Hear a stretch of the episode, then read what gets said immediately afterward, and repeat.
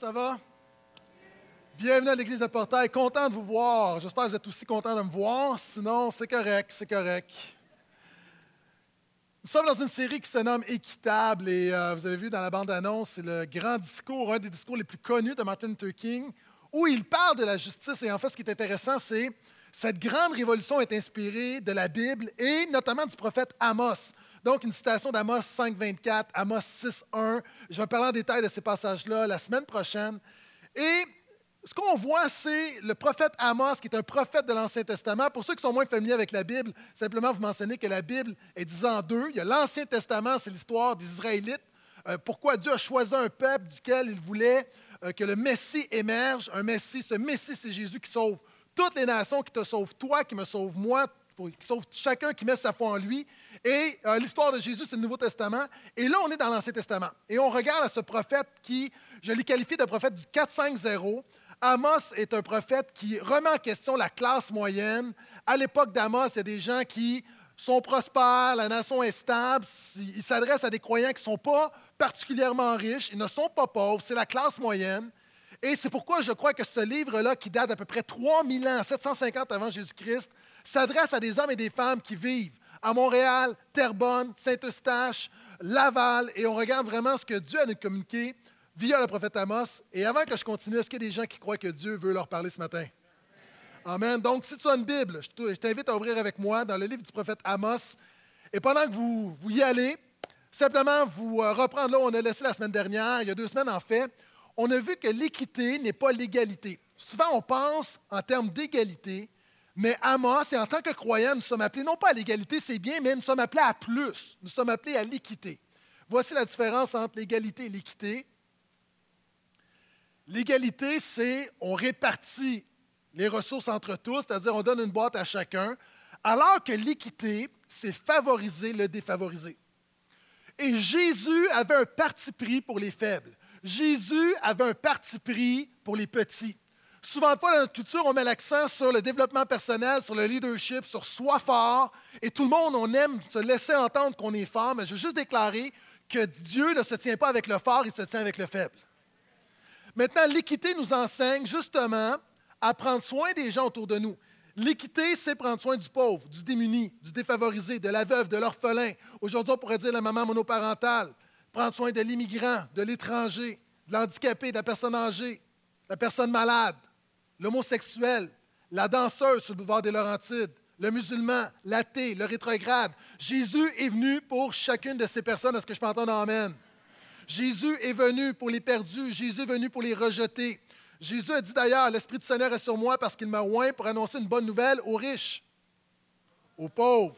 Il m'a envoyé pour guérir ceux qui ont le cœur brisé, pour proclamer aux captifs la délivrance, aux aveugles le recouvrement de la vue, pour renvoyer libres les opprimés, pour publier l'année de grâce du Seigneur. Et on avait ensemble la semaine dernière, il y a deux semaines en fait, je suis toujours en train de dire la semaine dernière, euh, chapitre 1 et 2, on a vu le lion de l'équité. Pourquoi? Parce qu'Amos commence, on le voit au verset 2, il va dire De Sion, le Seigneur rugit, il fait retentir sa voix. Et c'est l'image du Dieu qui parle, d'un Dieu qui voit des situations, qui voit son peuple, qui voit le manque d'équité, qui voit des gens qui ont besoin de recevoir la grâce de son peuple, et son peuple est endormi. Son peuple ne voit pas que Dieu l'appelle à pratiquer l'équité, et Dieu rugit pour réveiller son peuple. Et on a vu ensemble, chapitre 1 à 2, le lion de l'équité. On avait vu que c'est un avertissement, un avertissement divin pour la classe moyenne. Et ce matin, on va voir la déclaration de l'équité. Pourquoi? Au chapitre 3 et 4, à plusieurs reprises, Amos parle au nom de Dieu, il va dire déclaration du Seigneur. Et ce que je vois dans ces deux chapitres, c'est un peu comme autrefois en 1948 où il y a eu la Déclaration universelle des droits de l'homme. Après la Deuxième Guerre mondiale, les puissants de ce monde ont jugé nécessaire de se réunir pour dire nous croyons à l'importance de l'équité, nous croyons à l'importance de l'intégrité, nous croyons que chaque personne a la dignité, et ils ont établi ce qu'on appelle la Déclaration des droits de l'homme. Maintenant, ce qu'on a dans Amos 3 et 4, c'est la déclaration divine des droits de l'homme, c'est la déclaration divine de l'équité, et nous allons voir ça ensemble. Donc, premièrement, nous commençons, chapitre 3, versets 1 à 2. Si tu es dans le livre d'Amos, dis Amen. Pour nos amis qui n'ont pas de Bible, non seulement on peut t'en donner une, on en donne gratuitement à la fin de la réunion dans la zone café, mais encore une fois, toutes les références sont sur les écrans. Donc, Ce message commence ainsi. Écoutez cette parole que le Seigneur prononce sur vous, Israélites, sur tout le clan que j'ai fait monter d'Égypte. Je vous ai distingué, vous seuls, parmi tous les clans de la terre. C'est pourquoi je vous ferai rendre des comptes pour toutes vos fautes. Si vous êtes comme moi, quand j'ai lu Amos et Dieu dit à son peuple, les Israélites, mais aujourd'hui c'est l'Église, je vous ai distingué, moi je dis Alléluia. Mais quand le verset 2 dit, c'est pour cette raison-là que je vous ferai rendre des comptes, j'ai retenu mon Alléluia. Premièrement, il faut que tu comprennes deux, trois choses à saisir. Dieu veut distinguer ceux qui lui appartiennent. C'est vraiment important.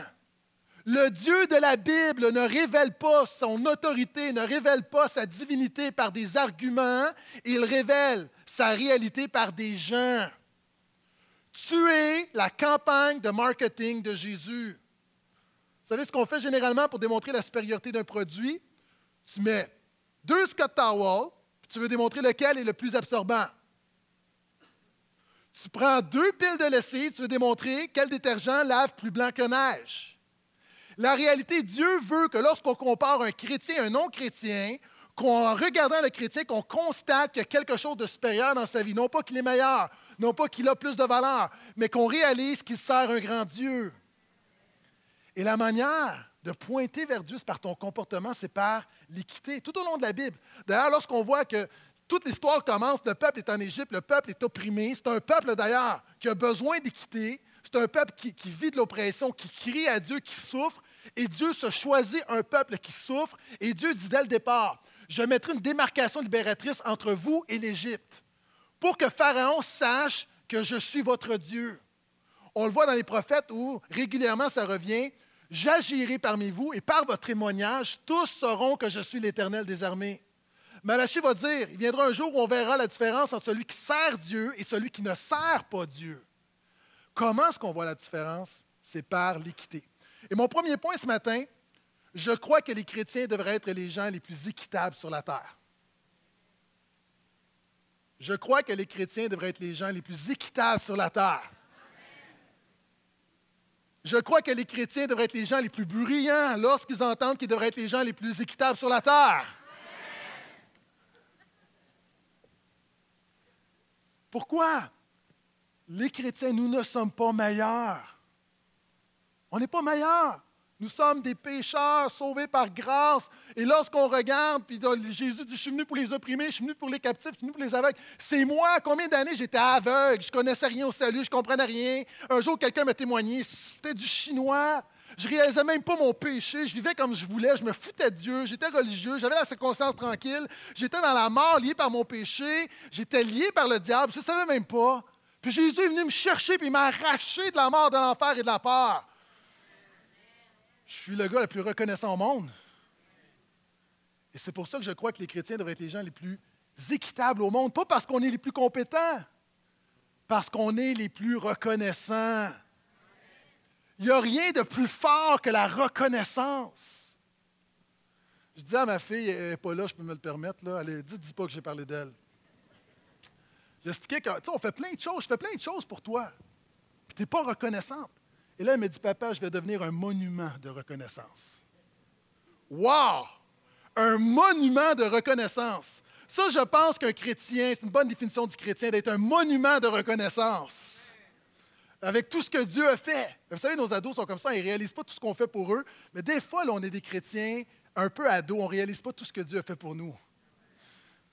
La réalité, un jour, non seulement on devrait être les gens les plus équitables, pourquoi? parce qu'un jour, nous devrons rendre compte sur notre équité. Vous savez, souvent, on, simplifie les, on simplifie les choses, il y a des formules évangéliques, puis je comprends. Même moi, j'ai déjà dit, lorsque tu vas arriver au ciel, on va te poser une seule question, que tu fais de Jésus? Oui, je pense que ton salut est déterminé par une chose, ta foi en Jésus, l'œuvre de Jésus. Amen. Je ne reviens pas là-dessus. Mais je pense que peut-être que Dieu va avoir deux, trois questions supplémentaires pour nous. On le voit dans Matthieu 25, la fameuse parabole, la fin des temps où Jésus va poser des questions. Est-ce que vous avez nourri les malades, nourri les affamés? Est-ce que vous avez visité les malades? Est-ce que vous avez visité les prisonniers? Il y a une parabole qui démontre clairement que nous allons devoir rendre compte de notre comportement éthique. Nous allons devoir rendre compte, est-ce que nous avons marché? Est-ce que nous avons pratiqué l'équité? Et c'est ce que dit le prophète. Il dit, c'est pourquoi je vous ferai rendre des comptes. Et regardez, on va faire un saut, on va aller au verset 9. Et je vous rappelle, hein, c'est un, Amos a été écrit 750 avant Jésus-Christ, il y a 3000 ans. Donc, quelquefois, là, je dois combler le fossé pour t'expliquer deux, trois données. Mais tu vas voir, il y a vraiment, il y a vraiment une puissance là-dedans. Donc, on dit dans les palais d'Ashdod. Ashdod était la capitale, une des, villes des Philistins. Donc, c'est une ville ennemie, c'est une ville qui ne craint pas Dieu. Donc, on dit dans les palais d'Ashdod et dans les palais d'Égypte. Donc, on parle de deux ennemis d'Israël. Dieu dit à ces nations-là Rassemblez-vous sur les montagnes de Samarie et voyez les grands désordres au milieu d'elles, voyez les oppressions de mon peuple. Wow! Ici, et c'est intéressant dans la Bible, lorsque deux, pour condamner quelqu'un, tu avais besoin de deux témoins. En fait, ce qu'on est en train de lire ici, là, je te résume ça, Dieu est en train de dire que les, non-chrétiens nous condamnent par leur équité souvent de foi. Le problème, c'est que souvent de fois, les non-chrétiens sont plus éthiques que les chrétiens. Le problème, c'est que souvent de fois, les non-chrétiens sont plus généreux, ils sont plus bons, je sais qu'on dit meilleurs, mais ils sont, ils sont plus aimants, plus chaleureux. Souvent de fois, le comportement, l'équité des chrétiens nous condamne. Je, donne un exemple qui n'est pas majeur, exemple personnel, parce que ça me vient en tête, c'est quelque chose que j'ai vécu dernièrement. C'est vraiment pas l'équité, mais ça va illustrer mon propos. Je suis dans une conférence, je parle avec des pasteurs. Des gens, bon, t'es pasteur là, qu'est-ce que tu fais? on, on pose des questions sur la famille, c'est notre background académique. Et là, quelqu'un apprend que je, termine une maîtrise à l'Université de Montréal. On me pose la question, comment ça se fait que tu fais une maîtrise à l'Université de Montréal? Pourquoi tu ne fais pas ta maîtrise dans une faculté de théologie évangélique pastorale? Et là, j'explique que la raison est simple. Moi, quand j'ai fini mes études, j'ai fait quatre ans. J'ai fini comme l'équivalent d'un bac, un diplôme. J'ai voulu aller à la maîtrise. J'ai été contacté, j'ai cogné à des portes de facultés évangéliques. Hein, j'ai été voir ma gang. Je leur ai dit Moi, je suis un pasteur, mais j'aimerais ça aller à la maîtrise. Là, on m'a dit Oui, mais toi, tu appartiens à un mouvement à l'époque qui n'est pas vraiment, c'est pas le même mouvement que nous, c'est pas la même famille d'église. Je dis Ouais, puis. Comprends, là, mais on a la même Bible, le même Jésus. Je veux on a beaucoup de choses en commun quand même, là. Je dis donc, je, pourrais, suis prêt à faire quelques cours. On me dit non, il faudrait que tu refasses les trois ans au complet. Je dis écoutez, parce que je suis pasteur. Est-ce que vous reconnaissez que je suis un pasteur? Oui, oui, mais on ne veut pas créditer aucun de tes cours. Ce qui est intéressant, il y, a une, faculté que je nommerai pas. On m'avait invité auparavant pour enseigner, euh, donner un séminaire pour la maîtrise. Donc, j'étais assez bon pour être un de leurs profs, mais pas assez bon pour être un de leurs étudiants. Fait que là, je me suis dit, bon, mais qu'est-ce que je vais faire? Je vais aller à l'Université de Montréal, qui est quand même très, très coté. Et là, je me suis dit, mais là, c'est comme, bon, je vais aller voir. Je ne sais pas, eux, ils vont voir. Moi, j'ai une formation pastorale. Là. Donc, j'arrive là, puis la première réponse, la doyenne de l'époque me dit, monsieur, on serait honoré que vous veniez étudier chez nous. Pourquoi? Parce qu'on sait que les chrétiens, vous respectez la Bible et vous êtes sérieux. Puis nous, là, on veut vous avoir à l'Université de Montréal. Ça, là, là, la personne me regardait. Mais ça, ça illustre bien. Souvent de fois, les chrétiens, on se fait des gens bêtes entre nous. On se fait des gens bêtes. Souvent de fois, les non-chrétiens sont plus gracieux. Tu sais, moi, je ne m'attendais pas à ce qu'on me dise, euh, tu sais, j'aurais pu faire, euh, refaire une année ou refaire des choses, mais, mais ça, ça illustre plein de choses. Et souvent de fois, moi, je le vois, je suis au gym, OK? Parce que souvent de fois, c'est moi qui ne manifeste pas l'équité comme je devrais. Je suis au gym, le coach dit, ah, il y a une nouvelle personne qui est là. Ah ouais. Et là, je vois d'autres gars qui Hey, salut, ça va? Ils se présentent. Puis là, moi, je suis là comme Hey, c'est vrai. Salut, ça va? Et ce qu'Amos est en train de dire, les chrétiens devraient être les gens les plus équitables sur la terre. Je peux t'en emmène à ça? Je continue. On va au verset 10. Il continue en disant, parlant des chrétiens, de la classe moyenne, ce pas des mauvaises personnes, mais ils dénoncent des choses dans leur vie. Ils ne savent pas agir avec droiture, déclaration du Seigneur. Voyez, déclaration qui revient.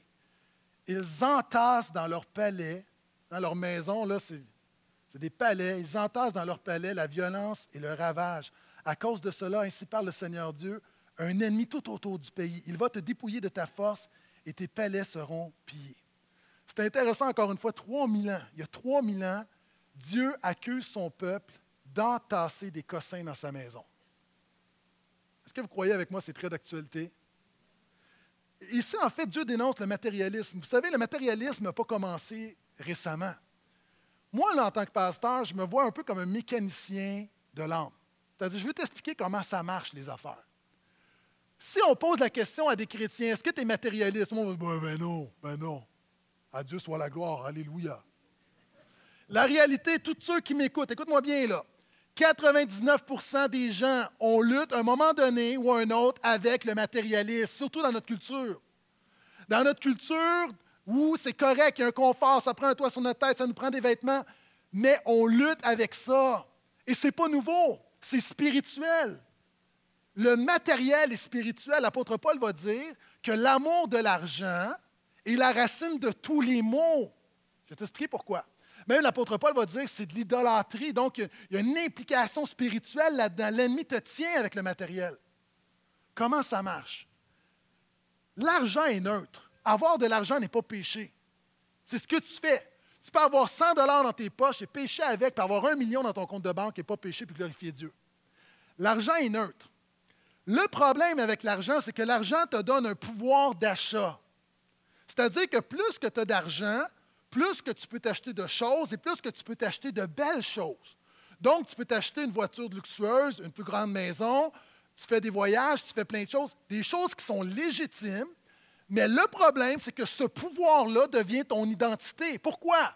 Quand tu arrives quelque part et que tu as une super voiture, ou quand les gens voient ta super maison, ou voient sur Facebook tes super voyages, les gens comprennent que tu as de l'argent.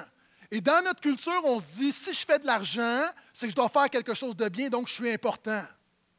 Et c'est là où ça devient insidieux, où ton pouvoir d'achat, ta consommation devient ton identité.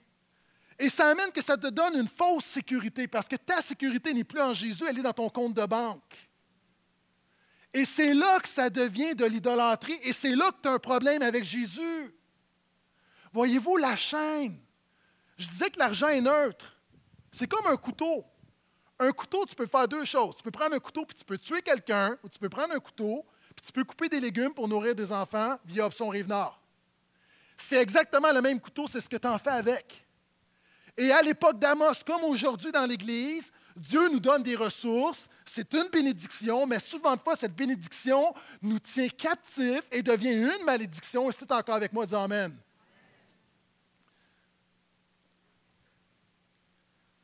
Ici, on voit, ils disent entassent, puis c'est intéressant dans les palais, la violence et le ravage. Et dans le verset précédent, il parlait que par leur consommation, il y a de la violence, il y a, de l'oppression, il y a du désordre. Qu'est-ce que ça veut dire? C'était des gens qui aimaient Dieu. C'est des gens qui adoraient Dieu, c'est des gens qui avaient des ressources, puis ils s'en rendaient pas compte. À un moment donné, une maison, puis une plus grosse maison, puis là, ben, on, a besoin de meubles, puis des plus beaux meubles. Puis, là, à un moment donné, tu t'en rends pas compte, mais dans ton cœur, ça prend trop d'espace. Et ce que le prophète Amos est en train de leur dire, voyez-vous, vous entassez l'oppression, de la violence et du ravage. Et là, les gens de l'époque ont dit, ben, voyons non, ça n'a pas rapport. Amos révèle les circonstances derrière la consommation. Et là, je vais être vraiment, vraiment pertinent. Aujourd'hui, le problème des chrétiens, c'est qu'on achète des maisons, on achète des voitures, on achète des vêtements, on fait des voyages, on dépense notre argent sans se préoccuper des vies qu'il y a derrière notre consommation. Je donne un exemple. Amos dit ils entassent les désordres. Moi, j'ai lu cette semaine, là, ça m'a dérangé. J'ai lu que 40% de la population mondiale, 40% 3 milliards de personnes vivent avec moins de 2 dollars par jour. Moi, ce matin, à 5h30, j'avais déjà dépensé ça en café seulement. Ici, le but, ce n'est pas de se culpabiliser. C'est juste de réfléchir, est-ce que ça se pourrait que Dieu ait quelque chose à nous dire? Est-ce que ça se pourrait que Dieu nous ait choisis et nous ait, donné, a mis des ressources entre nos mains afin qu'on soit en mesure de bien la distribuer? Ici, Amos dit, ils entassent l'oppression. Vous savez, en lisant le prophète Amos, là, une des choses de la parole de Dieu, c'est que, OK, je, vais faire, je lisais à la première réunion.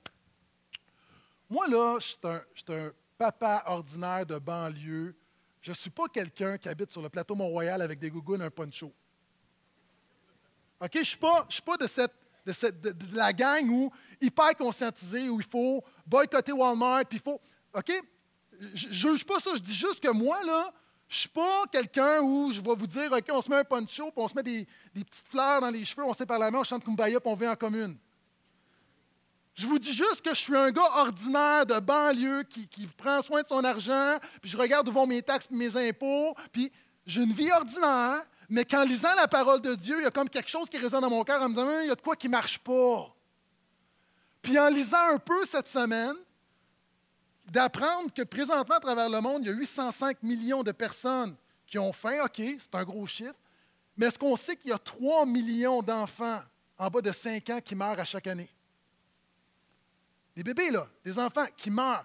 Est-ce que vous savez que pour régler le problème de famine infantile, donc, si on voulait demain matin, là, s'assurer que tous les enfants de la Terre aient assez à manger, donc, pour nourrir 66 millions d'enfants, demain matin, là, ça coûterait 3,2 milliards pour le régler.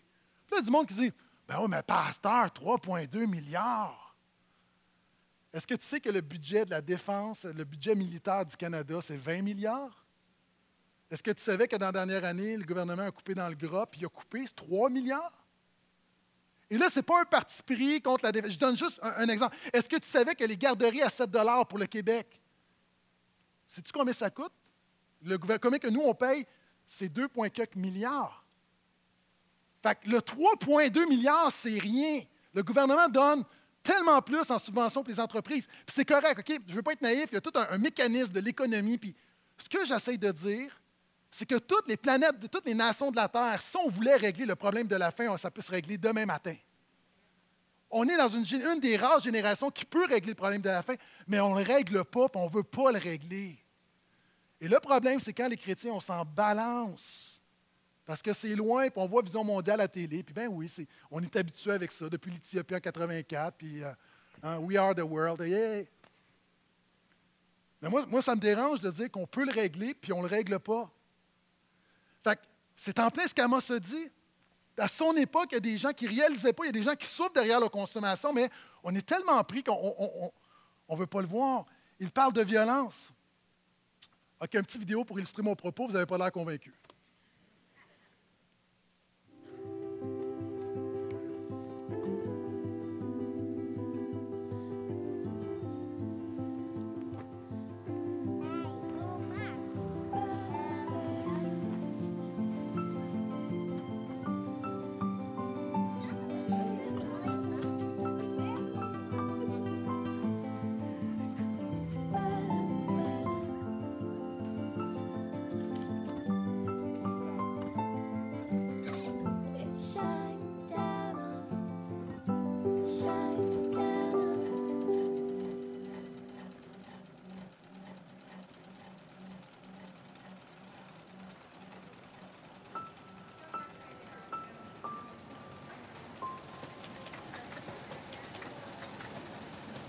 No child should ever be for sale.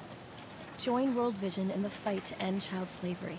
Sign the petition at nochildforsale.ca. Vous savez, il y, a, il y, a, plein de fléaux dans le monde, mais moi, des, des choses qui me touchent, c'est, les, enfants comme tout le monde, là, je ne suis pas particulier, mais il y a 85 millions d'enfants qui sont des esclaves présentement. Moi, je pensais que l'esclavage, ça n'existait plus. Ça existe encore. J'ai parlé avec du monde de Vision mondiale. Vous savez, Vision mondiale, en passant, c'est un organisme chrétien. OK? Puis je parlais avec du monde, puis il y en a plein d'autres. Je ne suis pas en train de faire la promotion de l'organisme en particulier. Je veux juste dire qu'il y a un point de vue chrétien. Même il y a des gens qui vont dire Donnez pas la vision mondiale parce que c'est chrétien. La réalité, tu parles avec. Il y a une réalité 85 millions d'enfants sont esclaves. Ça me dérange, ça me dérange. Puis vous, vous savez, ma famille, cette semaine, je suis vraiment. Puis moi, je ne suis pas un gars impulsif et émotif. Là. Je ne pars pas sur une ballonne puis sur une autre, mais je lis Amos, puis moi, je pense qu'Amos est inspiré de Dieu. Puis quand tu as un cœur ouvert, tu dis Jésus, parle-moi, il te parle hier, je vais magasiner. J'ai lu cette semaine que le Bangladesh, la majorité des vêtements qui viennent de Bangladesh, qui viennent d'Inde, souvent, on fait affaire avec des enfants, des usines d'enfants. Puis, j'ai, lu quelque chose comme quoi il s'est passé quelque chose au Bangladesh où un, édifice s'est écroulé, puis il y a des enfants qui sont morts. Puis, hier, là, j'arrive, je viens m'acheter une chemise, je vois la chemise, là, je regarde un peu en quoi c'est fait. Puis, avant, je ne regardais pas d'où ça venait, je m'en balance d'où ça vient. Là. là, je regarde Bangladesh. Je la trouvais moins belle, la chemise. Parce que je me disais, tout d'un coup, je me dis, si, mettons là que ça, c'est le fruit de l'esclavage d'un enfant. Avant, je ne me posais pas la question. Je ne dis pas qu'il faut tout bannir, je dis juste, je pense que Jésus nous demande de se poser des questions. Puis de poser des questions. Quand on regarde, on se rend compte qu'on est dans un monde où, cette semaine, un homme de 90 ans et deux pasteurs ont été arrêtés parce qu'ils nourrissaient des itinérants en Floride. C'est illégal, tu ne peux pas nourrir les gens publiquement. Mais en Floride, tu peux te mettre à moitié tout nu, prendre une brosse sur la plage pendant le spring break, puis ça, c'est correct. Puis là, des gens qui disent Oui, mais pasteur, qu'est-ce qu'on peut faire, nous? C'est drôle parce que regardez, Amos dit Ils ne savent pas agir avec droiture, ils ne savent pas comment. En fait, la seule chose que je veux semer dans ton cœur ce matin, je ne veux pas te donner plein de voici, on va faire ça, on va. OK, moi, je dis juste si tu es sincère du Seigneur, Jésus, parle-moi sur ma consommation, parle-moi sur mon style de vie. Moi, quand je vois ma poignée de change dans ma voiture, vous savez, on a tous des poignées. Est-ce que vous avez ça, des poignées de change dans votre voiture? La réserve café ou. Euh, je vois ça, puis je me dis, encore une fois, on ne veut pas tomber dans l'autre extrême puis se culpabiliser, mais tu vois ça, tu disais, moi, là, ce qui traîne dans ma voiture, là, je, pourrais nourrir une famille cette semaine. Quand je vois, encore une fois, je vois des, des affaires, puis on ne se pose pas le café, le chocolat, le coton, c'est reconnu pour exploiter les enfants. On ne se pose pas la question. Des fois, moi le premier dans le passé, je ne veux pas payer 5 piastres de plus. Mais peut-être que là, j'ai l'impression que Dieu me parle pour me dire que des fois, tu devrais peut-être le payer le 5 piastres de plus. Donc, à moi, je pense vraiment quelque chose. Là, les gens qui disent Oui, mais en Floride, tu donnes l'exemple en Floride, qu'est-ce que je peux faire? Avec la gang de Snowbird du Québec qui vont là-bas, pense que ça nous concerne. Et là, on dit Oui, mais Pasteur Gaétan, qu'est-ce qu'on peut faire contre l'esclavage d'enfants? Présentement, Vision mondiale a une pétition. ils l'ont lancée l'année passée. Ils veulent 50 000 signatures. Ce qu'ils veulent faire, ils veulent demander. Nous, on ne contrôle pas beaucoup de choses. On ne contrôle pas l'Inde, on ne contrôle pas le Bangladesh, on ne contrôle pas les grandes compagnies, mais on contrôle le gouvernement. C'est-à-dire, techniquement, c'est nous qui le au pouvoir. Donc, l'idée, c'est d'avoir une pétition pour mettre la pression sur le gouvernement, pour dire au gouvernement toi, tu vas faire ta job, tu vas dire aux compagnies canadiennes que lorsque tu fais affaire à l'étranger, tu dois donner la garantie que tu n'exploites pas des enfants. Sinon, tu ne peux pas faire de business chez nous. Je pense que ça mérite un amen, même si ce n'est pas biblique.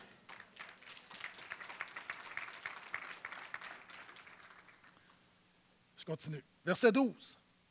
Ainsi parle le Seigneur, et ça c'est drôle. Le Seigneur a le sens de l'humour. Moi, je pense un jour, je vais, écrire un livre sur le sens de l'humour, les blagues de Dieu dans la Bible. Il y en a plein. Et là, regardez, là, il dit comme le berger sauve de la gueule du lion deux pattes et un bout d'oreille, ainsi seront sauvés les Israélites qui habitent à Samarie, eux qui sont allongés sur des lits et sur des tapis de Damas.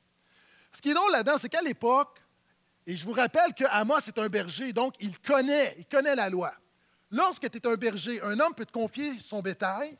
Si un lion vient dévorer une brebis, tu es responsable, tu dois la rembourser. La seule manière de t'assurer d'être indemnisé, de ne pas la rembourser, c'est de ramener une portion de la carcasse. Donc Dieu est en train de dire, les Israélites disent, nous sommes sauvés, nous sommes le peuple de Dieu, Dieu est avec nous, qui sera contre nous? Il dit, vous êtes sauvés de cette même manière-là. C'est comme si à un moment donné, là, vous ne réalisez pas, vous avez une fausse sécurité, c'est comme la brebis qui est dévorée, puis là, le berger va arriver un bout d'oreille, puis deux pattes, dire, je l'ai, je l'ai. Je m'excuse, ça, ce n'est pas l'image de mon salut. J'ai pas le goût d'avoir juste un bout d'oreille puis deux orteils qui rentrent au ciel. Est-ce que vous êtes là? Allô? Qu'est-ce que j'essaie de dire? J'essaie de dire que ça, c'est une illustration de la fausse sécurité qu'on a. C'est intéressant parce qu'il dit, c'est comme si vous êtes enlevé, puis ce qui vous reste, c'est les tapis, ce qui vous reste, c'est les divans, l'image du confort et de la paresse. Et, regardez ce que Dieu va dire, 13-14. Restez avec moi, vous allez voir quelque chose de puissant là-dedans. Écoutez et témoignez-en contre la maison de Jacob. Déclaration du Seigneur Dieu, le Dieu des armées. Le jour où je ferai rendre des comptes à Israël pour ses transgressions, je lui ferai rendre des comptes pour les autels de Béthel. Les comptes de l'autel seront brisés et tomberont à terre. Je démolirai la maison d'hiver sur la maison d'été, les maisons d'ivoire disparaîtront. Ce sera, la fin de nombreuses maisons. Déclaration du Seigneur. C'est un peu ce que Jésus a dit. Hein? Amassez-vous un trésor dans le ciel, là où la rouille ne peut pas ronger. Maintenant, il faut que je t'explique deux, trois trucs là-dedans. On parle de Béthel. Il faut comprendre que Dieu avait demandé à son peuple, il y a un seul endroit où vous allez m'adorer, c'est à Jérusalem. À un moment donné, après Salomon, il y a eu un schisme, une division, puis il y a un homme, Roboam, qui est parti au nord, puis il a pris les dix tribus du nord, puis il a fait un royaume rebelle. Et pour s'assurer que le peuple ne continue pas d'aller à Jérusalem, à Bethel, à l'endroit où Amos va aller, il a établi un culte idolâtre. Il a mis des veaux d'or, puis il a dit aux gens, tu vas venir adorer le veau d'or. Le veau d'or, pourquoi dans la Bible on adore le veau d'or? Parce que le veau d'or en fait, c'est le symbole de la fertilité, c'est le symbole de la prospérité. Et à l'époque, dans les sanctuaires, tu avais des hôtels. Un hôtel, c'est l'endroit où tu offres un sacrifice. Et au coin des hôtels, tu avais des cornes. Maintenant, la loi de l'époque, et tu retrouves ça dans la Bible, c'est œil pour œil, dent pour dent. Si, par exemple, tu es avec ta charrette et que tu écrases un homme, tu ne l'as pas vu, il meurt, sa famille peut venir te courir après toi et te tuer parce que tu l'as tué. La seule manière de t'en sortir, c'est de partir à courir, d'aller dans le sanctuaire, trouver l'hôtel et pogner, parce que là, tu la pognes. Tu pognais les cornes, prendre les cornes de l'hôtel, et à partir de ce moment-là, tu étais pardonné, tout était effacé, c'était ta sécurité. Dieu dit, voyez-vous, là, ces cornes-là, moi, je vais les briser. Vous une fausse sécurité. Et ça, je pense, c'est un message. Jésus en a parlé de la fausse sécurité que les croyants ont. Et ça, c'est un problème. Savez-vous pourquoi? Parce que nous, l'Église, on est dans la business de la sécurité. Nous, là, ce qu'on prêche, c'est la sécurité éternelle. Ce qu'on prêche, c'est la sécurité dans ton quotidien. Ce qu'on prêche, c'est qu'avec Jésus, tu es en sécurité. Tes péchés sont pardonnés. Tu es en sécurité. Le diable ne peut rien contre toi. Celui qui est en toi est plus fort que celui qui est dans le monde. Tu es en sécurité. Tu peux mourir, mais tu as la vie éternelle. Nous sommes dans la business de la sécurité.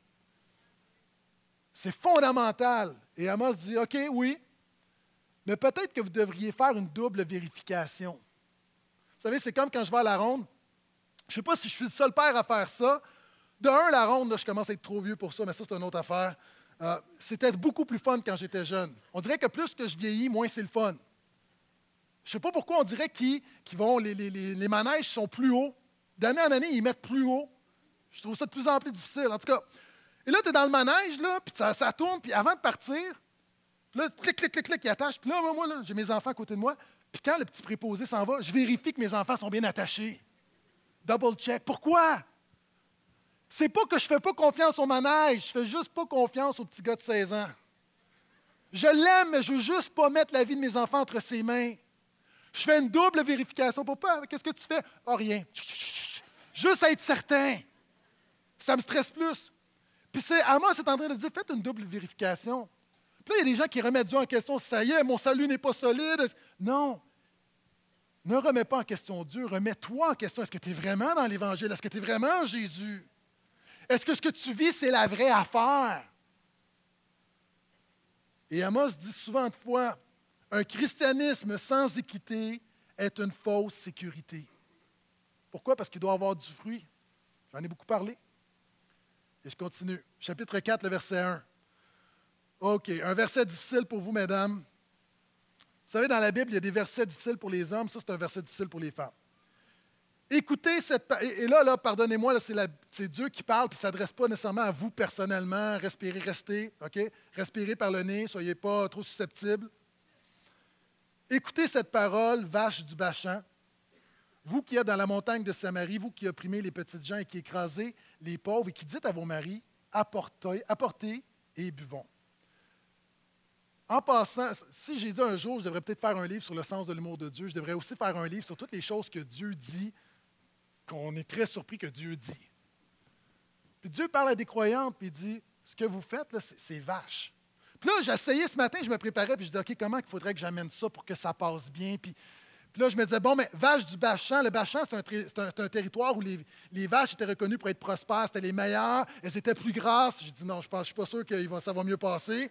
Euh, honnêtement, là, j'ai beau le tourner tout bas, tout côté, là, je pense pas qu'il y a une femme quelque part, dans n'importe quelle culture, qui trouve que c'est un compliment de se faire associer à une vache. OK? Donc, je, je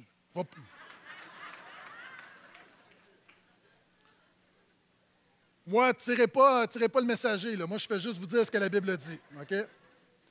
En fait, ce que Dieu est en train de dire, c'est ce que vous faites. votre comportement est inhumain. C'est animal ce que vous faites. Et là, on se pose la question, mais comment changer un monde? Oui, Pasteur Gaétan, je vois ça, puis je vois la petite fille, la machine à coudre, puis je vois la fin dans le monde, puis oui, je veux changer le monde, je veux changer le monde, mais par où commencer? Un monde plus équitable commence par une maison plus équitable. Simplement. Vous savez, il y, a un jeune homme de 15-16 ans qui a fait un travail à l'école.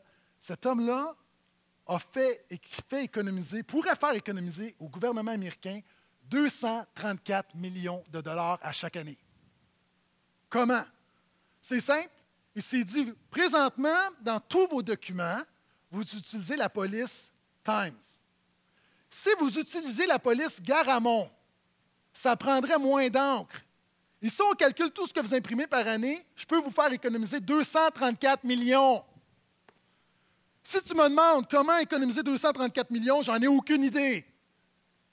Mais là, ici, tu parles une lettre à la fois, tu fais une différence. Maintenant, si on veut changer le monde, ça commence par une journée à la fois, une action à la fois. Je peux entendre amène à ça? Et ça commence par nos maisons. Moi, j'ai entendu cette semaine, vous l'avez entendu. Puis, c'est une statistique qui me renverse. Un tiers des femmes au Québec, une femme sur trois aurait été victime d'agression sexuelle. Et là, ça va, ça du spectre du tripotage au viol. Une femme sur trois. Moi, moi je suis un homme, puis je n'ai jamais été témoin de ça. Mais je me dis, ça, il y a une manière de changer ça. Il faut que des pères parlent à leurs fils, point final. Si des petits gars voient leur père qui leur dit pas comme ça que tu traites une femme.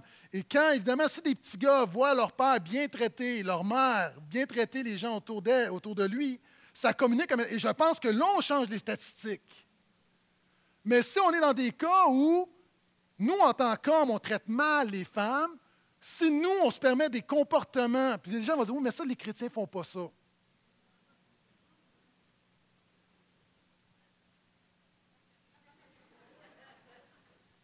Ça, c'est la pause pour bien réfléchir à ce que je vais dire. Moi, j'ai appris que les stats qu'on retrouve dans la culture généralement, c'est les stats. Les chrétiens sont inclus là-dedans. Combien de, de, familles chrétiennes ne disent rien du mononcle à la main baladeuse pour ne pas faire de scandale? Il est peut-être le temps que tu fasses un scandale. Beaucoup de choses, mais ça commence comment à changer? On parle de comment changer les stats. Ça commence par la maison. Ça commence quand moi je m'assois avec mon gars Charlie, ça commence quand Pasteur Phil parle à Jay. On parle à nos gars et on dit Hey, c'est pas de même. Même euh, pincer les fesses d'une petite fille pour le fun, là, c'est pas le fun. Donc, une réalité, comment ça commence par ta maison? Ça commence aussi par dans notre mariage. Vous savez, on parle d'équité, puis souvent on a le syndrome du héros, comme oui, je vais changer le monde, mais est-ce que tu es équitable avec, envers ta femme, envers ton mari? On parlait des boîtes tout à l'heure. Moi, quelquefois, j'ai besoin que ma femme me donne une boîte. Là.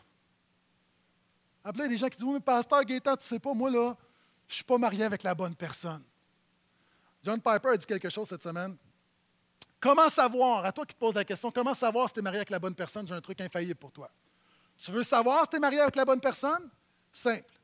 Regarde sur ton certificat de mariage le nom qui est écrit.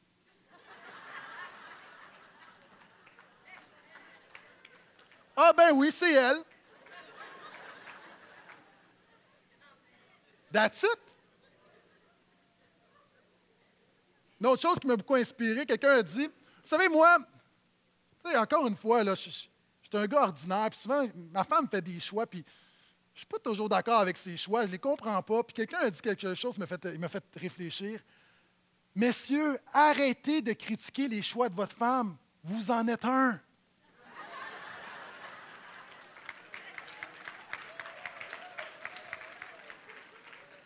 On se calme, les madames, là, et comme.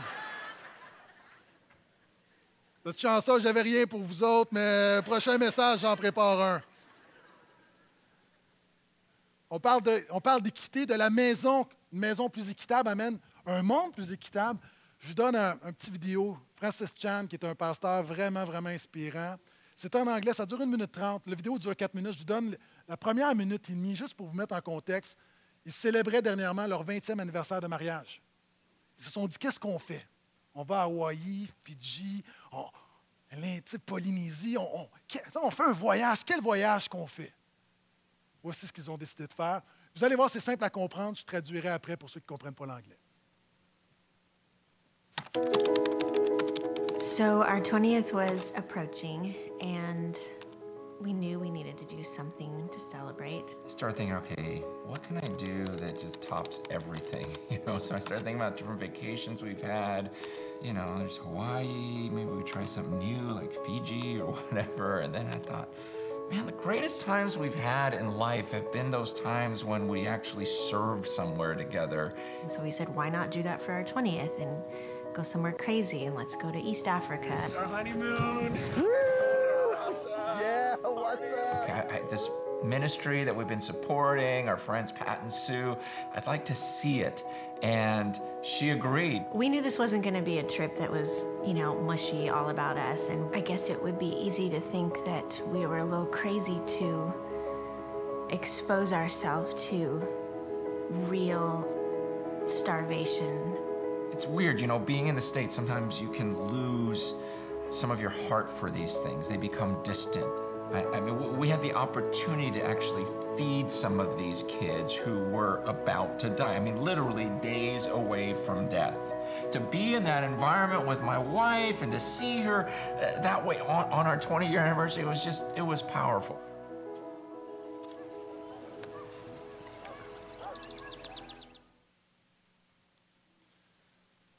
Entre la maison et le bout du monde, par où commencer? Moi, je vais te donner une clé là, pour commencer à pratiquer l'équité. Quand tu te lèves le matin, dis Seigneur, montre-moi une journée, montre-moi une personne à qui je peux faire grâce aujourd'hui. Ça commence, ça commence avec. C'est la grâce, en fait, l'équité. C'est donner une faveur imméritée à quelqu'un qui ne le mérite pas nécessairement. Et là, vous dites, ah, mais ça, c'est pas évident. Moi, je vous dis, là, dans le quotidien, là, moi, mes enfants, ma femme a besoin de grâce. À l'église, mes collègues ont besoin de grâce. Moi, j'ai besoin de grâce. Les gens que je côtoie, la grâce, on en a besoin partout. Et si on commence à pratiquer la grâce tranquillement, Dieu dit, c'est simple, si tu es fidèle dans les petites choses, il va t'en donner des grandes. Mais commençons dire aujourd'hui, Seigneur, donne-moi de manifester la grâce. Ça peut être au travail. Vous savez, moi, j'ai travaillé dans des milieux assez tough, là. Je ne parle pas de l'Église, là, ici, je suis béni. Euh, j'ai travaillé dans des milieux où c'est plus facile d'être du côté des forts qui vont exclure les gens que d'être du côté de celui qui est rejeté. On parle d'intimidation. La réalité, dans le milieu de travail, il y a, des moutons noirs. C'est vrai, des fois, il y a des gens qui n'ont pas d'allure. Des fois, il y a des gens qui sont exclus puis ils l'ont mérité. Mais la grâce, c'est justement une faveur imméritée envers quelqu'un qui ne le mérite pas. Mais quelquefois, Dieu t'appelle non pas à te tenir avec la gang, mais de te tenir avec celui qui est exclu. Puis peut-être que tu peux être une restauration pour lui. C'est quoi l'équité? C'est hier à la maison, on s'est dit, OK, les enfants, puis euh, ma femme, on sort dehors. Nous, on a deux érables matures. Je vous dirais, son, son centenaire. Puis là, on s'est dit, on ramasse les feuilles. OK, je suis en forme, j'ai 39 ans, mais je me suis dit, puis je ramassais les feuilles, je me disais, mais je vais faire quoi à 60 ans? Que tous ceux qui sont fatigués, qui ont 60 ans, disent, dites Amen. Mais là, je pensais à toutes les madames qui ont perdu leur mari ou tous les gens qui ne sont pas capables de le faire. Puis peut-être c'est ça l'équité. L'équité, c'est peut-être de payer l'épicerie à quelqu'un qui en a besoin. Moi, au restaurant, il y a déjà quelqu'un. Vous savez, ça se voit des fois. Tu vois, il y a du monde qui en arrache.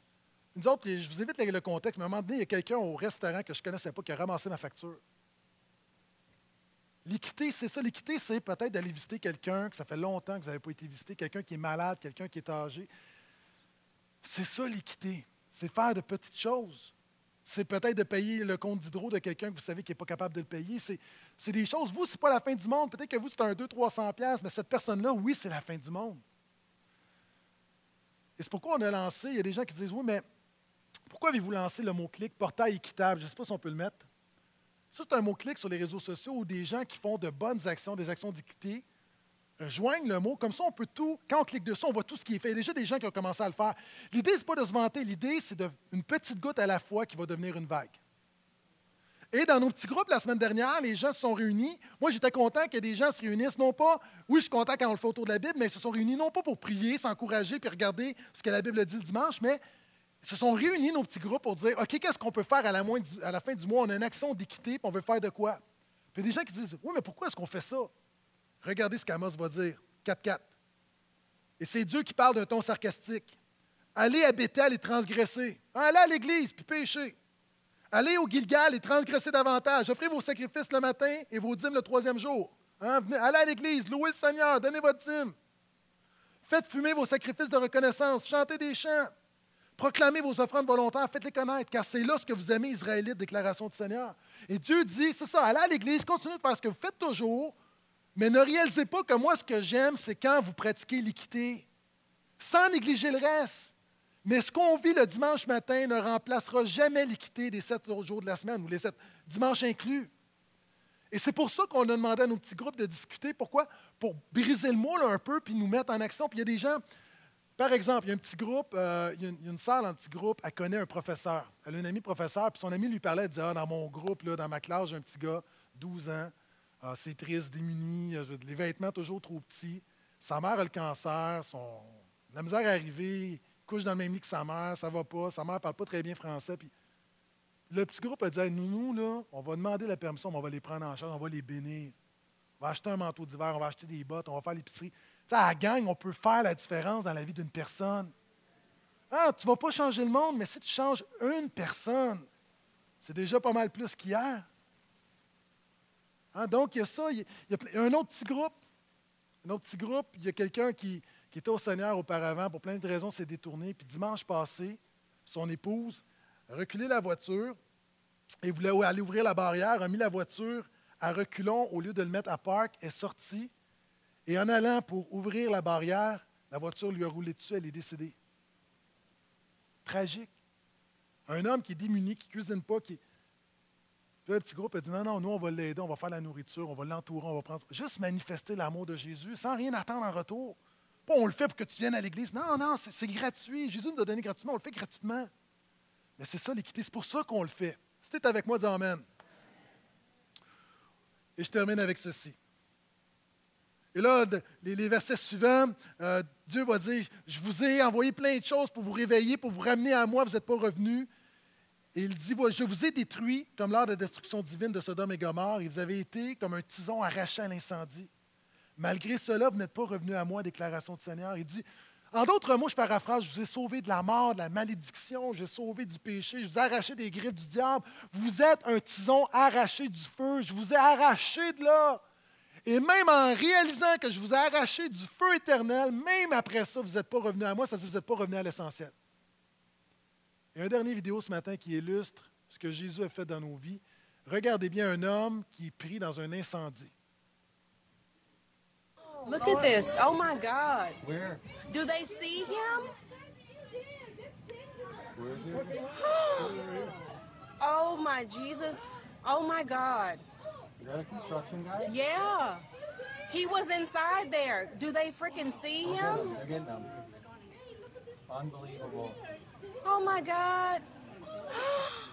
Hurry up. Oh God. Oh God. Oh God. Oh God. Oh my God. Oh my God. Oh no, oh no, oh no. Oh, oh my God. Keep going, keep going. Oh. Look at the glass melting up there. The window melting. They need to get him. Oh, Jesus. Oh, God. Oh, God. Get closer to it. Hell, he can jump from there. I mean, good grief. Okay, I'd be jumping, man. they need to move that truck up. Oh my God. I don't know why they're not evacuating this. I think that we probably should be going. It's time to evacuate Just jump for it, man. Hell yes. Oh, oh, thank Jesus. Thank you, God.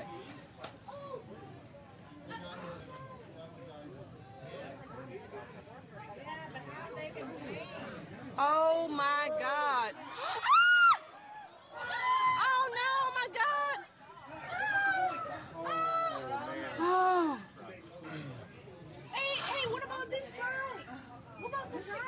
They got him. Oh, okay. Moi, je pense que la dame est vraiment chrétienne. Hein? Oh my God, Jesus, hallelujah.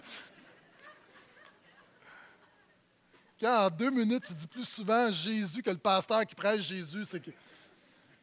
Voyez-vous, on est là, puis je vous voyais, avait des gens qui applaudissaient, puis. Mais ça, c'est rien comparativement à ce que Jésus t'a sauvé, ce que Jésus a fait dans ta vie. Tu es un tison arraché du feu. Il dit, puis il parle de Sodome et Gomorre, puis euh, c'est Pasteur Phil à un moment donné qui m'a fait réaliser. Sodome et Gomorre, vous savez, la semaine dernière, je vous disais, Dieu est plus préoccupé par nos péchés relationnels que par nos péchés spirituels, souvent de fois. Et Sodome et Gomorre, on le voit souvent comme étant le péché, la dépravation sexuelle. Mais regardez, le prophète Ézéchiel a une autre interprétation du péché premier de Sodome et Gomorre. Voici quelle a été ta faute, Sodome. Ta sœur, elle avait de l'orgueil, du pain à satiété, une insouciante tranquillité, elle et ses filles, et elle ne faisait rien pour redonner courage aux pauvres et aux déshérités. Le problème de Sodome, pour Dieu, après l'interprétation finale, le premier problème, premier péché, il ne faisait rien au niveau de l'équité. À nous qui avons été arrachés du feu, je lance trois, trois défis ce matin. Trois choses. Et Amos, à la fin de son passage, va dire quelque chose au verset 12, un verset qu'on connaît tous très bien. Il va dire Prépare-toi à la rencontre de ton Dieu. Prépare-toi à la rencontre. Après avoir dit que Dieu t'a arraché du feu. Ce qu'Amos est en train de dire, c'est que cette vie est une préparation pour rencontrer Dieu.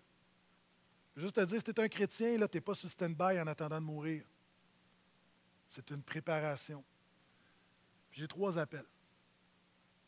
Il y a des gens devant moi, tu es comme cet homme qui est pris, là. Tu es pris dans tes péchés. Tu as une vie sans Dieu, une vie qui n'a pas de signification sans Dieu. Tu es perdu, tu es vide en dedans. Tu as besoin d'un nouveau départ, tu as besoin d'être pardonné, tu as besoin d'être fortifié. Puis comme lui, t'essayes, t'essayes, t'essayes.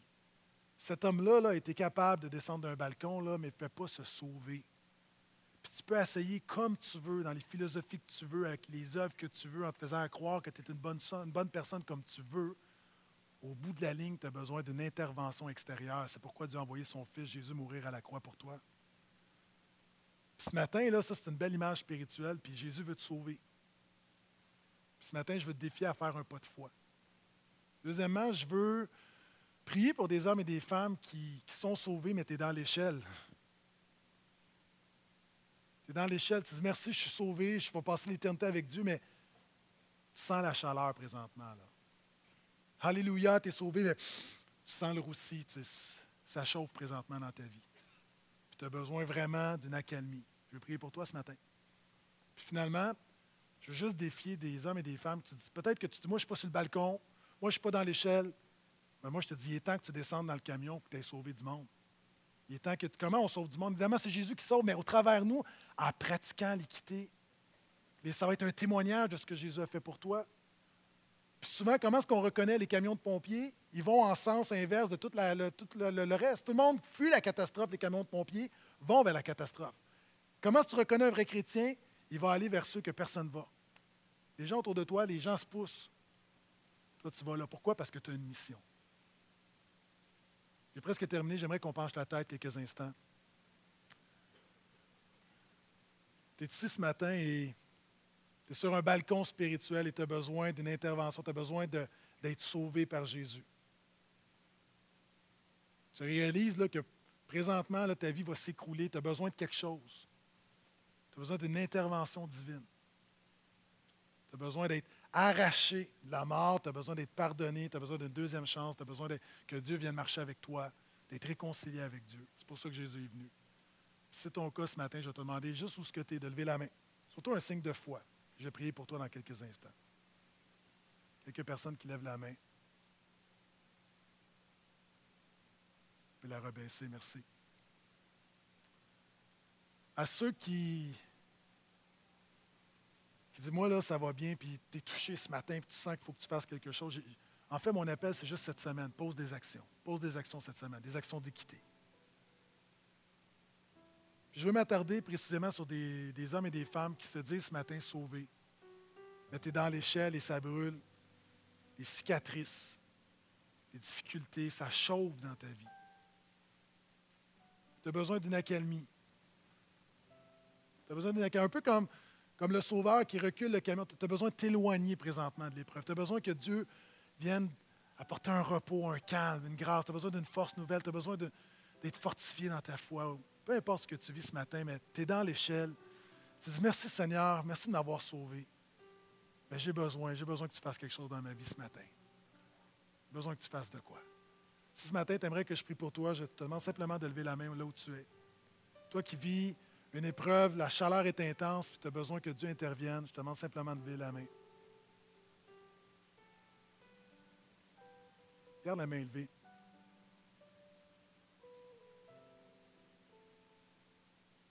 Peut baisser la main. Seigneur, merci pour euh, ceux tout à l'heure qui ont dit, moi, je veux accepter le salut de Jésus. Seigneur, je crois que dans la simplicité de ce moment, il y a des gens qui sont pardonnés, il y a des chaînes qui tombent, des gens qui sont libérés, des gens qui... Il y a une œuvre de réconciliation, de restauration dans leur vie. Et je te rends grâce pour ça. Je te rends grâce pour le miracle de l'Évangile encore aujourd'hui en 2014. Seigneur, je te prie de les conduire, les diriger. Je sais que tu vas prendre soin d'eux. Je parlais de sécurité tout à l'heure et la Bible dit que lorsque on est dans ta main, nul ne peut les ravir de ta main. Merci Seigneur pour la sécurité de notre salut, la sécurité du pardon, la sécurité du fait que tu es avec nous dans ta grâce. Seigneur, je te prie maintenant pour euh, les frères et les sœurs qui, qui sont dans une période où l'épreuve brûle, l'épreuve chauffe. Seigneur, je te prie au nom de Jésus d'apporter un repos.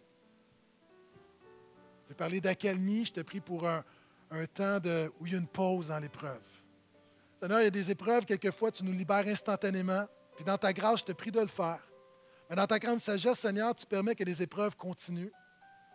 Et Seigneur, pour ces situations, je prie pour ta grâce. Et je prie que dans cette épreuve, je prie quand même pour un repos, une paix qui surpasse toute intelligence. Je prie pour une, foi. Je prie, Seigneur, pour un, un courage qui vient de toi, qui n'est pas humain. Seigneur, pour chaque personne ce matin, alors que ta parole nous confronte, nous défie, ta parole nous encourage, ta parole nous affraîchit également. Seigneur, merci pour cette œuvre complète que tu fais dans nos vies. Seigneur, merci de nous confronter. Merci en même temps de nous édifier, de nous élever. Et alors qu'on entre dans la louange et qu'on va déclarer que mon Dieu règne, nous allons déclarer du même souffle, Seigneur, que tu es notre forteresse, que notre force est en toi. Et je te prie que dans ces chants de louange, Seigneur, que chaque personne puisse être fortifiée, renouvelée au nom de Jésus. Et que nous puissions sortir de ce lieu vraiment encouragés et, Seigneur, pratiquer, pratiquer les bonnes œuvres que tu as préparées d'avance et être un témoignage de la gloire de Jésus. Merci pour ce si grand salut que tu nous as donné. Merci de continuer de prendre soin de nous. Merci pour ta patience. Et sois loué maintenant, Seigneur, à toi seul la gloire. Amen.